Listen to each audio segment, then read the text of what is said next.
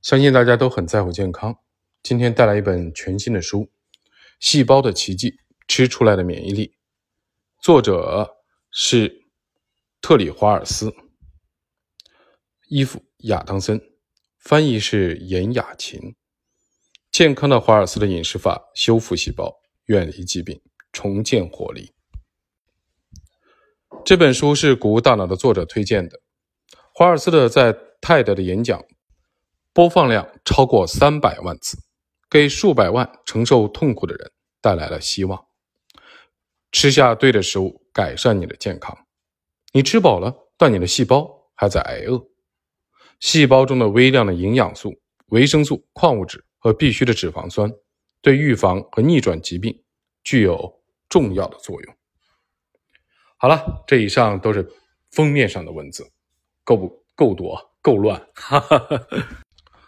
我必须把这本书扉页的一段话分享给各位听众。本书的出版社和作者均未试图向读者提供专业的建议或服务。本书所包含的理念和方法只是一种参考，不能替代寻医问诊。所有和健康相关的事项都应该接受正规的医疗指导。对于有本书中任何的信息或者建议所引起的问题和伤害，出版社和作者不承担任何责任。实施本书中的饮食方案应该严格的遵循所写的步骤。您个人独特的健康或过敏的问题，建议寻求医学的指导。出版社不承担任何责任。有实施本书中的饮食方法所引起的任何的不良反应，出版社不承担任何责任。在个人设置饮食方案时，请严格遵守《中华人民共和国野生动物保护法》。和其他有关禁止使用的野生动物的相关法规，不得违反。前言：我曾在尼泊尔跑马拉松，勇攀高峰。我曾经多次参加美国伯克比纳五十四千米越野滑雪马拉松比赛，其中还有一次正在怀孕。我是跆拳道的黑带的选手。我曾在一九七八年华盛顿泛美运动会的女子全接触式自由搏击比赛中获得铜牌。我曾觉得自己强大无比，不可战胜。后来，我患上了多发性硬化症。早在两千年这一疾病确诊之前，它带来的烦人的症状已经伴随我走过了数十年。只不过当时的我总是试图忽略这些小毛病，没有留意。到了确诊时，这种病已经深入的侵袭我的中枢神经系统，因此身体衰退的很快。短短的两年以后，我就无法和孩子们在家里的后院。踢足球了。二零零三年的秋天，在医院里走动都会让我筋疲力尽。到了二零零四年的夏天，我的背部和腹部的肌肉极度的虚弱，不得不借助轮椅的行动。确诊之后的三年内，我从复发缓解性多发性的硬化症转变为继发性进展性多发性的硬化症。尽管治疗的方案越来越激进，但我的病情依然。不断的加剧，并逐步的丧失了多种能力。到了二零零七年，五十二岁的我，大部分的时间只能躺在零重力的椅子上。每个多发性的硬化症的患者都有自己的故事。确诊时蓦然回首，多年来的各种线索和奇怪的症状都有意义。在大多数的神经系统疾病和自身免疫病患者身上，症状都是在数十年中逐渐的积累的。我个人的经历也是这样。作为一名医生，我必须努力的寻找答案，思考如何更好的诊断治疗。作为一名病人，我不得不尝试拯救自己的生命。和大多数的医生一样，我一直致力于迅速的对病人做出诊断，然后使用药物、手术这些方案进行治疗，一直到我自己成为病人。传统医学让我无比的失望，怎么治疗？都没有效果，我只能眼睁睁地走向卧床不起的结局。自医学出现以来，医生们常常拿自己做实验，要么用于证明科学的观点，要么在传统的疗法作用有限的时候进行自我的治疗。面对这种找不到有效治疗方案的慢性病，我继承了这一传统，开始在自己的身上做实验。出乎意料的是，通过这种实验，我不仅阻断了疾病恶化的进程。还神奇的恢复了健康和身体的功能。在和疾病斗争的过程中，我学到了很多东西，从而彻底改变了自己看待世界的方式。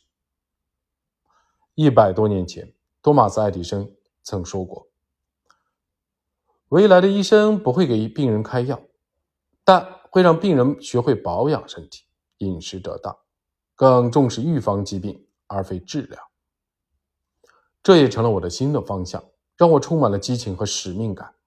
我开始以一种全新的方式来理解健康和疾病，无论是在生理上还是情感上，无论是从个人的角度还是职业的角度，我都成了一个全新的人。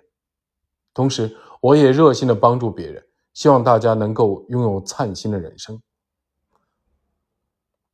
我的诊断的经历，早在一九八零年，当时的我还在医学院念书。沉重的学业压力可能是我最初出现症状的原因。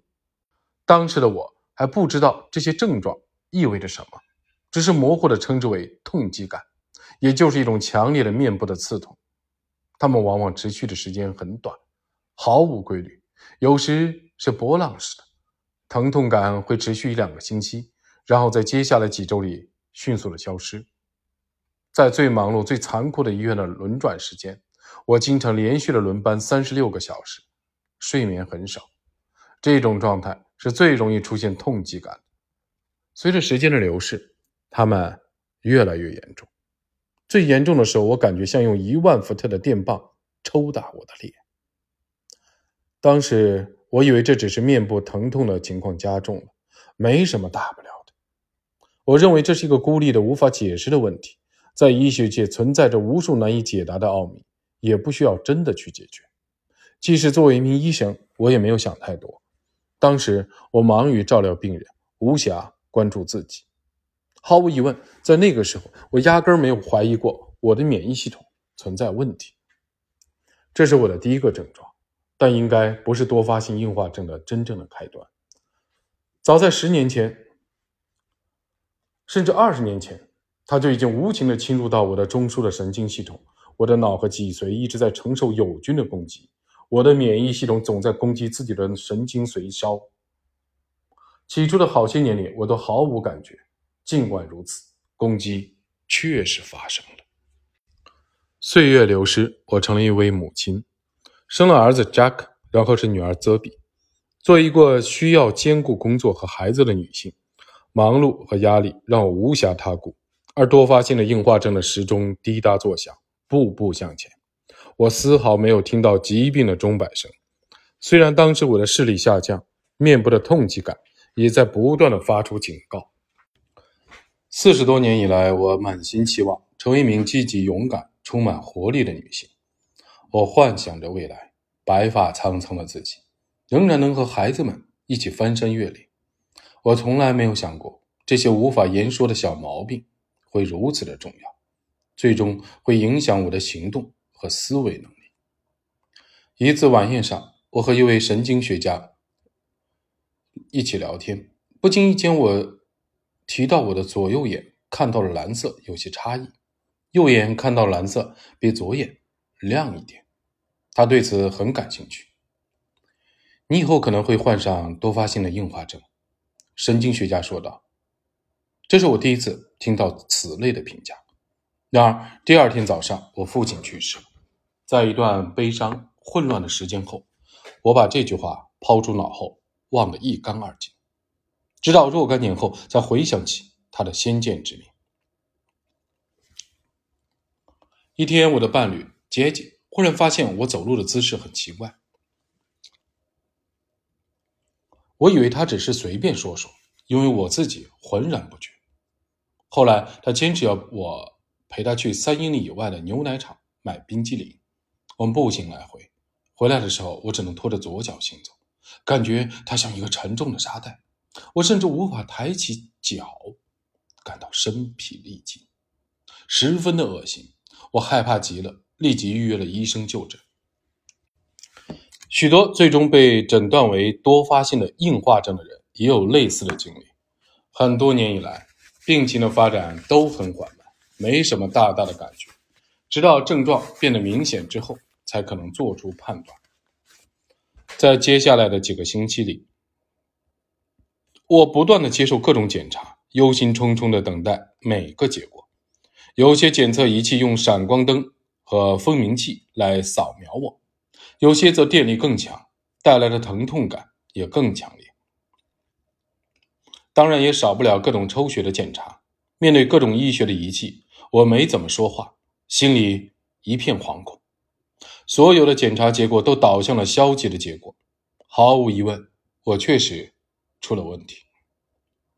最后一波检查要做的是腰椎穿刺，如果脊髓液中存在着寡克隆区带蛋白，也就是抗体过量的指示物，那就可以确诊为多发性硬化症。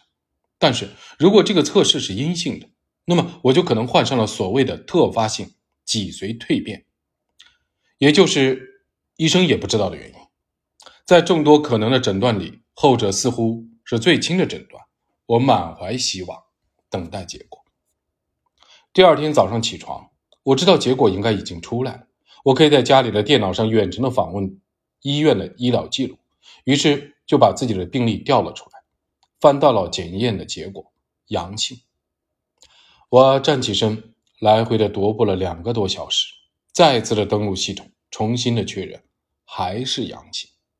我总共检查了五次，希望结果会有所改变，但它没有任何变化。也就是说，我确实患有多发性的硬化症。我的衰退的历程，两千年的夏天，我。杰基和孩子们一起从威斯康星州的马什菲尔德搬到了艾奥瓦州，接受了艾奥瓦大学助理教授和退伍军人医院初级保健诊所主任的联合任命。此时的我刚刚被诊断为多发性的硬化症，正在服用医生开的格拉替雷。我完全信任医生，由对方决定治疗方案。作为一名医生，我习惯于相信主治医生。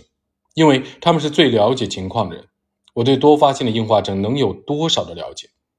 那不是我的专业领域。我遇到了最优秀的医生，得到了最好的治疗，所以在对抗疾病方面，我认为我已经做到了最好。我决心不让疾病影响新岗位的工作。我任职于全新的领导职务，面临一系列的挑战。我很喜欢这份工作，也热爱教育学生。孩子们在新家里生活的很开心，我觉得自己做的很好，主治的医生也很棒。我开始想象病情可能永远不会恶化了，甚至不必将病情告诉孩子们。随后，我的右臂和手开始变得虚弱无力，医生给我开了类固醇，用以抑制免疫细胞，缓慢的恢复肌肉的力量。然而，这只是开始。接下来又是缓慢而稳定的衰退，我能感觉到这种衰退，街景和孩子们也能看得到。他们后来承认，有时在我的身后会感到尴尬，因为我能做到的动作越来越少，越来越无力。有时，他们希望我不要去参与活动，这让我感到很内疚，因为我其实很想陪伴我的家人。我想给整个的家庭造成这么大的压力，都是我的责任，都是我的错。我本应是照顾他们的人，却逐渐变得连自己都照顾不好。此时，距离我的确诊才刚刚过去两年。不久之后，又发生了一些事情，彻底的改变了我的生活。二零零二年，克利夫兰医学中心的神经内科医生指出，我的病情正在慢慢的恶化。建议我去看一看阿什顿·恩布里博士的多发性硬化症慈善网站。恩布里博士是一位地质学家，他的儿子是多发性的硬化症患者。通过改变饮食，儿子的病情有了显著的改善，因此他正在大力的推广通过饮食改善多发性硬化症的治病理念。这是我第一次听到这样的想法，或者说，至少是我第一次注意到类似的概念。虽然对我来说，这听起来有点像替代疗法。作为一名接受正统的西医训练的医生，我没有怎么注意过边缘性的替代医疗的实践。但这个建议来自我的神经内科医生，所以我认真的听取了意见，决定好好的阅读这个网站的内容。恩布里博士的网站上有很多科学的文献，我开始逐一的阅读这些文章，转载自同行评审的期刊，作者都是著名的医学院的科学家。这不是软科学，也不是什么替代疗法，而是合法的研究。同时，这也是一门艰深的学科，大多在我的专业知识之外，或者说它所依赖的科学的概念我都没有学过。因此，我在学习的过程中感到有些困难，脑子里一片混乱。原来有这么多新的知识，我怎么不知道？经过大量而精细的阅读，我判定恩布里博士不是江湖骗子。他的观点或许有一定的道理，也许饮食真的对多发性硬化症至关重要。多年来，我的健康状况一直掌控在医生的手里，而且病情不断的恶化。这个想法吸引了我，只要控制饮食就能治病，这看起来太简单，也太美好了，简直不可能是真的。我必须进行更深入的了解。在恩布里博士的网站上，我第一次听说了洛伦·克登医生。克登医生将人类的饮食的变化和西方慢性病的发展联系了起来。他发表了许多文章。最近还出版了一本面向公众的书《古老饮食法：如何健康减肥》。这本书当然比专业的论文好懂，于是我吸收资讯的速度更快了，学到了以分子逆态、肠漏、凝聚素和免疫调节这些新的名词。本书后面会逐一探讨这些知识。我开始理解了恩布里博士和科登医生的理论的来源，这才发现饮食对身体的正常的运作至关重要。根本不像我之前理解的那么无关紧要。现代的饮食中大量的碳水化合物和糖，可能导致胰岛素大量的分泌和炎症。我对这个问题很感兴趣。古老的饮食法对多发性的硬化症可能有帮助，相关证据很有说服力。但对我来说，改变饮食的结构相当的困难。我从大学开始就吃素，热爱豆类和米饭，我还很喜欢做面包。我真的。能放弃自己的主食、谷物、乳制品和豆类吗？但我想治好我的病，和孩子们一起散步、工作、玩耍。于是我决定放手一试，肉又回到了我的菜单中。我放弃了一部分自己热爱的食物。起初，我一吃到肉就恶心，只能酌量的往汤里加些肉。随着时间的推移，吃肉越来越容易了。我对食疗的效果满怀希望。然而，尽管我采用了古老的饮食法，病情却仍在不断的恶化。我无法再和孩子们一起在后院踢足球，因为一定会摔倒。我不能陪他们一起参加童子军、女童军的远足。再后来，甚至连和杰姐一起散步都越来越难了。我越来越容易感到疲劳，对自己的身体的状况感到失望，有时很沮丧，甚至会在不应该落泪的时候落泪。但我没有动摇。恩布里博士网站上的一些文章说，恢复需要五年的时间。我意识到不能期待一夜之间奇迹的降临，我必须坚持改变，即使进展缓慢，这依然是我们能为自己做的努力，也能从中获得自我的掌控感。同时，我重新计划了出行的方式，尽量避免步行。医生建议我买一辆踏板车，后来由于疲劳的加剧，他又建议我改用倾斜式的轮椅。此外，医生还建议我尝试服用米托恩醌进行化疗。后来我发现这不起作用，于是转而使用一种新的免疫抑制的药物——纳他珠单抗。但在我第三次注射之前，由于一部分的使用者因脑中的潜伏的病毒被激活而死亡，纳珠单抗被迫下架了。之后，医生建议我服用小西，这是一种可以抑制免疫细胞的药物，通常在器官移植以后服用。服用小西之后，我经常口腔溃疡，皮肤变得灰暗，每天都无比的疲惫。每个无力的瘫在床上的夜晚，绝望都在折磨着我。杰杰、扎克和泽比是我的生命支柱。杰杰会抱着我安慰我，告诉我无论前路如何。他都会和我一起度过。我们经常的讨论孩子，谈论我们的处事方式会对他们产生什么样的影响。为了家人，我不想将满腔的沮丧和颓废展现出来。我一度拒绝使用轮椅，但真正用上了之后，确实感受到了轻松和惬意。我又能和家人一起在公园里的，还有附近步行，更确切的说是推行。它确实让我生活更轻松。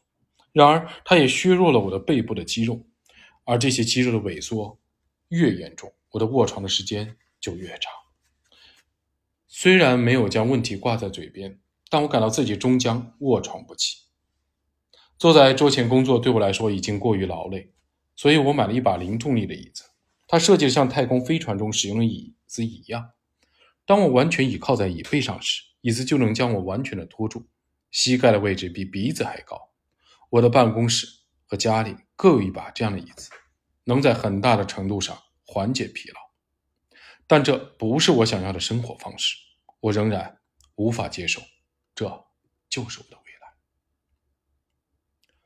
夺回生命的自主权。坐上轮椅之后，我意识到传统的医学无法阻止病情的恶化。对于古老饮食法，我仍然心存希冀，希望它能为我带来改变，但也没有感受到什么真正的好转。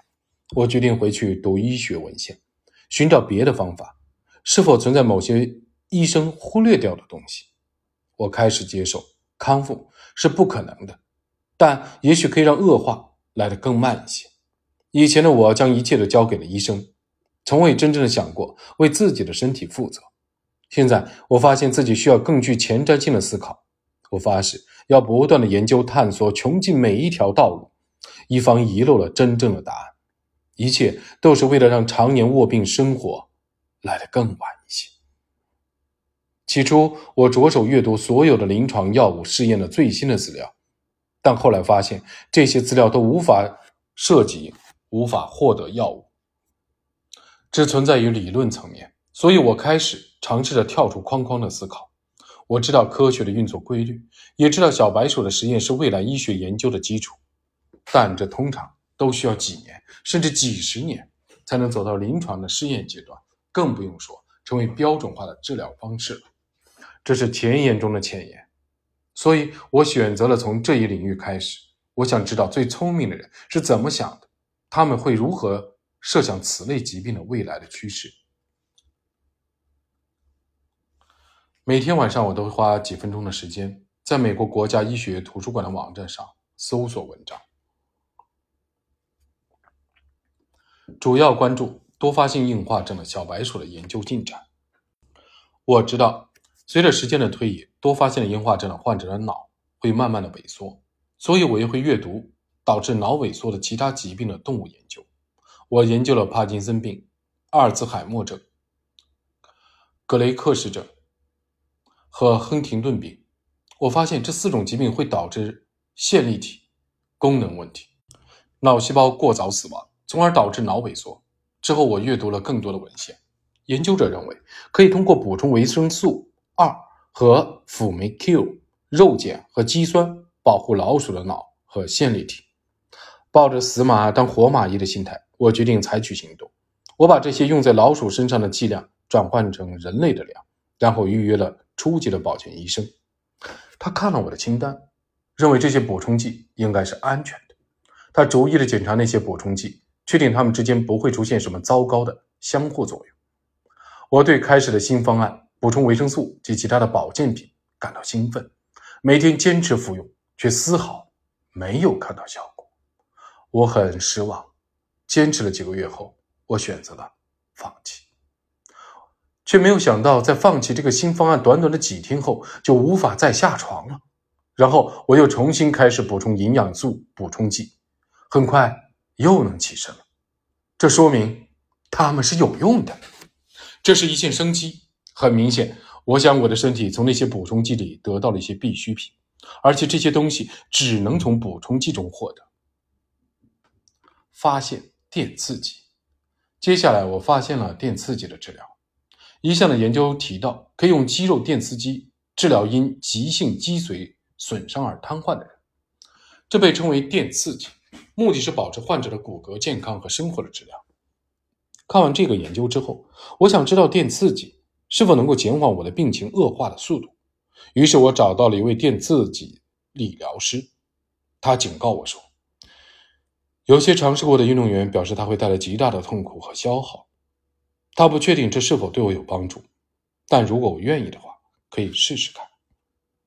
在第一次的治疗中，治疗师让我俯卧着，把电极贴到我的背部的底极肌上。我把左腿抬起来放在桌子上。当他开启电流时，那感觉就很像很多虫子在我的皮肤上飞跑。电流持续的不断，从此越跑越快，感受越来越强烈，直到开始感到疼痛。过了一会儿，治疗师问我能不能再调大电流。这是标准的流程。因为脑部会释放内啡肽和神经生长因子，使电刺激渐渐舒适，所以几分钟后，患者能承受的电量会升高。治疗结束以后，我左腿的股四头肌极度的虚弱无力，也就是说，这相当于进行了长达三十分钟的锻炼，比这些年来我自己做的运动量都大。于是我开始定期的接受电刺激的治疗，发现功能医学。每天晚上家里人都入睡以后，我会在互联网上四处的溜达，寻找更多有用的信息。一天，我无意中看到了功能医学研究所的网页，立即被吸引住了。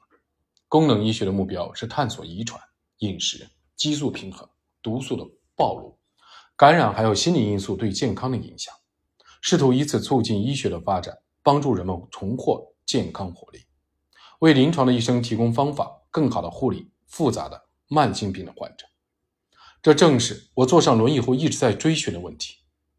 该研究所为医生和其他的医疗保健专业人士编制了教材，还时常举办学术会议和继续的教育课程。其中一门课程立即引起我的注意，它叫神经保护，一种治疗罕见的神经综合症的功能医疗法。我选了这门课，开始夜以继日的学习，虽然一开始很困难。但是功能医学课程告诉我，可以尝试改善线粒体和脑细胞的状况，这为我开启了全新的视野，重新思考脑健康及其与身体健康的关系。虽然这与与我以往所学不同，但很有意义。它极具逻辑性，有充分的科学实证支持，所以能够引起我作为一名医生的共鸣，同时也与我作为一名患者的经验相吻合。在学习中，我知道自己至少有一个基因的缺陷，从而增加了患多发性硬化症的可能性。最后，我更深入地了解了肠漏、食物过敏、毒素、无法提供足够能量的线粒体、神经递质问题，以及 B 族维生素和硫的代谢低效酶。根据我现在懂的知识，我发现自己需要补充更多的维生素、矿物质、氨基酸。抗氧化剂和必需的脂肪酸，它们都有助于改善线粒体和脑细胞的健康。我终于明白，我的大脑出现问题是因为它受到了免疫细胞的攻击。我也想到了一些措施，有助于平息在脑部肆虐的炎症之火。我的世界观正在改变，我立即着手改变生活方式。它的重要性远远的超过了以前做过的任何的事情。我和自己签了一份协议，将其称为华尔兹方案。本书的种子就此播下，但我该怎么做呢？我要补充的营养素有长长的一大串，难道真的要每天吃一大把药丸吗？这有用吗？古老的饮食法认为食物是最好的营养素的来源，功能的医学则更依赖补充剂。很明显，旧石器时代的祖先没办法服用补充剂。古老的饮食法教会了我不要吃某些食物。但不一定会告诉我如何精确地获得自己所需的营养素。功能医学帮助我确定了自己究竟需要哪些营养素，也给出了维生素的补充剂的清单，却不会告诉我如何获得它们。如果我能从食物中获得和药物一样剂量的营养素，我认为这些营养可能比药物中获得的更有效。此外，我还可能从食物中摄入许多其他的化合物。食物中可能有数千种尚未命名的化合物，它们和营养成分混在一起，协助特定的维生素或补充剂发挥作用。我意识到自己需要一个专门的饮食计划，让自己的线粒体和脑的功能达到最大化。这个计划将超越我遇到过的任何的疗法，将古老的饮食法原理、功能医学的概念和我自己的研究融会贯通。它或许会让我的身体发生变化，这正是让我无比期待的事情。我盯着新列出的功能医学营养素清单，开始思考哪些食物含有这些营养素。我不知道。我把营养素的清单给几位注册的营养师的朋友看，但他们也不知道如何从食物中获取这些东西。然后我去了健康科学图书馆，也没有找到什么有用的答案。于是又回到了互联网搜索。付出了许多努力之后，我终于定下了一个长长的优化饮食的新食谱。我开始在每顿饭里加上这些东西，然后我的脑和身体开始发生变化。生成实证的证据。当时我正要任职新的岗位，担任多发性病科的初级的保健医生，负责治疗头部受伤的退伍军人。我不确定自己能否胜任这项工作。阶级和我都怀疑医院是不是故意给了我这么一个职位，迫使我面对自己不能再工作的残酷的事实。然而，我的工作的成就让每个人都感到惊讶，包括我自己。我尝试了三个月的新食谱，逐渐的增加电刺激治疗的强度，每天练习冥想和简单的自我按摩。之后，我就可以只靠一根手杖在各个诊室间行走了。六个月以后，我可以不用拐杖走遍整个医院。这一过程改变的不仅仅是我的身体，我对世界的体验和看法也发生了彻底的变化。从前的我，那位传统的内科医师。就像前往大马士革的保罗一样，完全变成另外一个人。从前的我依靠药物和手术为病人治疗疾病，而我自己的疾病却因为这种治疗模式日渐的虚弱。现在完全明白，疾病始于一细胞层面。当细胞缺乏构建的基块时，就很难进行适宜的生化反应。准确的说，要拥有真正的健康，就要为身体提供适宜的环境。同时去除对细胞有害的物质，我终于明白，我必须努力为我的细胞提供有治愈力的构建基块。我开始着手去做这件事情，然后变化真的出现了。这完全改变了我的行医方式。我开始在初级保健诊所教住院医生和病人们，用我刚刚找到了照顾自己的最佳的方式，通过饮食和健康的行为来治疗糖尿病、高血压。高胆固醇、情绪障碍、创伤后应激障碍和创伤性脑损伤，而不仅仅依靠药物。人们应该了解，饮食和生活方式是强有力的治疗方法，哪怕不比药物更有效，也能达到同样的效果。多发性伤病科门诊的病人十分渴望知道自己能做些什么来加速脑的愈合。通过一个又一个病人的实践，我发现饮食的和生活方式的改善。对他们的症状有所减轻，对药物的需求也减少了。虽然确实有许多人因此受益，但这样的证据还不够有力。毫无疑问，如果没有临床的试验，医疗机构根本不会相信，更不用说认可我的方案。我认为，哪怕只是为了自己研究治病的方案，也应该抱着同样的严谨的态度。更何况，我需要明确的临床的测试。来确定它是否适用于其他人，因此我决定开展漫长、复杂而昂贵的临床的试验，以证明新的方案不仅适用于我，也适用于其他任何有类似疾病的人。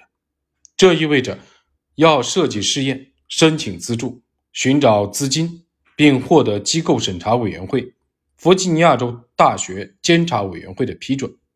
不到十八个月的时间里，我完成了看似……不可能完成的任务。二零一零年十月六日，我们招收了第一位患者。二零一一年的秋天，TEDx 大会的组织者邀请我提交一份一份演讲的提案。TEDx 是 TED 大会的一个分支，主要关注技术、娱乐、设计等问题。它是一个分享各种主题的非盈利会议的组织者。这些主题的演讲会被录制下来，放在互联网上。供公众观看，TEDx 在当地的组织，但也可以在网上免费的观看。演讲者不收费，TED 和 TEDx 的观众多得无法计数，有相当一部分狂热的粉丝。我有十八分钟的时间来讲述自己的故事，并推广我为线粒体的脑组织设计的饮食方案。我接受了邀请。在演讲中，我解释了强化营养计划的具体的内容，发动大家一起成为守护线粒体和健康饮食的大使。十一月月底，我的 TEDx 演讲“注意你的线粒体”被放到了 YouTube 上，它很快传播到了古老饮食法的爱好者。发多发性的硬化症患者和功能医学等各个领域，一年内那次演讲的播放超过了一百万人次。通过这次传播，我接触到的人比大多数医生和科学家一生中接触到的都要多。我想，我是在帮助世界变得更好，这令我很兴奋。但我想要做得更好，我的努力的方向从未如此的清晰。我需要继续科学的研究。这样才能影响到我的医生的同行们，最终改变医疗保健的标准。我需要继续的教育公众，因为我相信，一旦了解到食物对恢复和维持健康的力量，公众认可的康复的理念，很快就会远远的领先于医学界。于是我开始写这本书，同时我扩大了实验室，开始从事更多的研究。我们的初步的成果非常的令人兴奋。我们发表了第一篇论文，对继发性、多发性硬化症患者的多模式的干预可行性及针对疲劳的治疗效果，表明该方案安全，实施在其他人身上之后，在临床和统计上都能显著的减少患者的疲劳。更多的论文仍在筹备中，将从情绪、思维、行走能力、营养状况和核磁共振检查结果等方面。探查本方案的影响。我们还有其他几种试验，可以继续的提炼、改进和传播这种生活方式的无限的潜力。我仍然是一个多发性的硬化症的患者，但也找回了自己的生活。你的故事，为了证明华尔兹方案对多发性的硬化症和其他慢性病有效，需要花费漫长的时间和数百万美元进行临床的试验。我正忙于撰写和提交申请。希望能获得研究基金的资助，同时我邀请你来阅读这本书，把我的故事记在心上，并和家人、医生一起探讨方案。我想让你知道，最重要的是，医生无法治愈你的自身的免疫病，药物只能缓解症状，有时还会出现更痛苦的副作用，但这都不是最终的结局。事实上，能够治愈你的力量就是自己的体内，你所需要做的就是。为自己的身体提供他所需要的东西，清除对他有害的东西。你可以恢复健康，但不是通过药物，而是通过改变自己的生活方式。当你根据细胞的需要进食和生活时，身体就会将所有的能量集中在自我的疗愈上，巨大的变化也就即将出现。持续多年的自我的实验。是为了准确的找出对抗自身免疫病所需的东西。结论就是，我们身体需要华尔兹方案，它能系统且有效的阻止螺旋式衰退过程，也能修补受损的生物化学机制。方案的主体并非医生或者药剂师，而是你自己。得到改变应该完全在你的控制之下。这一方案能够改变你的日常饮食和行为，恢复你身体的。疗愈能力，其实你不必等到所有的证据都通过医学界的审查，不用等到食物的处方成为传统的医疗护理标准的一部分。我相信总有一天会成真的，因为这是唯一合理的做法。现在我就按照我的方法去做。食物是身体健康的基石，我们对食物的选择既可能带来疾病，也可能创造健康和活力。执行了华尔兹方案之后。你可能会发现自己的思维变得更清晰，情绪变得更好，能量又重回体内。过胖的人会发现自己的体重趋向正常，同时也不会感到饥饿。在我的诊所里，执行方案超过三个月的人都会出现这样的变化。在接下来的三年里，病人会感觉自己变得越来越年轻，细胞恢复了活力，身体也重返健康。如果只需要改变生活方式。就能让人摆脱轮椅，重新站起来，那会是什么样的感觉？想想你爱的人、社会、国家和世界，都会变成什么样子？如果每个人都能通过调整饮食和生活方式来优化自己，我们就可以恢复世界的健康和活力，大幅度的降低医疗费用，每年节省数十亿美元。你会做出什么样的选择？你会选择何种方式度过余生？带着残障去生活，还是充满活力的去生活？一切由你决定。